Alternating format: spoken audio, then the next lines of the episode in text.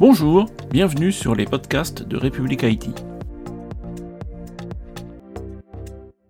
Monsieur Alain Lissarny, bonjour. Bonjour Bertrand. Donc vous êtes le président d'une société relativement récente qui s'appelle Numspot. Alors pour commencer, est-ce que vous pouvez nous présenter Numspot? Oui, bien sûr. Donc Numspot est une société qui a été créée en février avec quatre actionnaires. La Banque des Territoires, c'est-à-dire la Caisse des dépôts et consignations, DocaPost, Dassault Systèmes et Bouygues Télécom.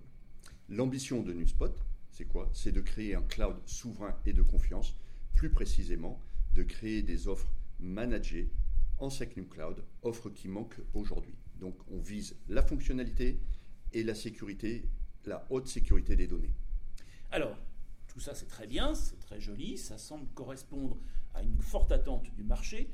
Malheureusement, on connaît l'attitude de beaucoup d'entreprises sur le marché, justement, euh, où en gros, euh, bah, c'est une alternative, donc j'en veux pas. Moi, je veux aller chez euh, les leaders du Gartner, AWS Co.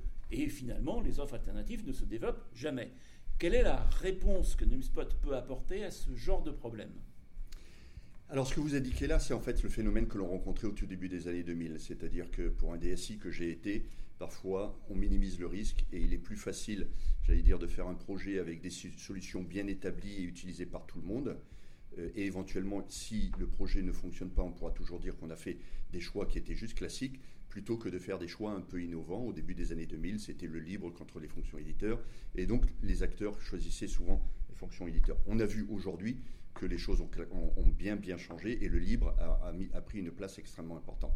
Aujourd'hui, effectivement, il y a à peu près le même phénomène vis-à-vis du cloud. On a des acteurs qui ont des positions extrêmement dominantes que tout le monde utilise, qui rendent des services, très honnêtement, et il est parfois un peu juste facile de dire bah, je vais faire comme les autres, je vais utiliser ces offres-là, au moins bah, j'aurais fait comme les autres, j'aurais pas pris un risque phénoménal. Et, donc oui, Nuspot aura à créer une alternative et qui doit, et qui doit effectivement progresser. Et je pense que tout comme le libre qu'on a rencontré au début des années 2000, Nuspot ou des offres alternatives, compte tenu du sérieux, de la confidentialité qu'elle apporte, apporte une vraie alternative que de plus en plus d'acteurs vont pouvoir euh, adopter. Je rajouterai à cela que bah, les acteurs hégémoniques euh, ont la certitude d'être hégémoniques et euh, maîtrisent leur politique commerciale et avoir des politiques éventuellement de lock-in ou autres. Et eh bien justement, nous, on ne va pas être du tout dans ce schéma-là.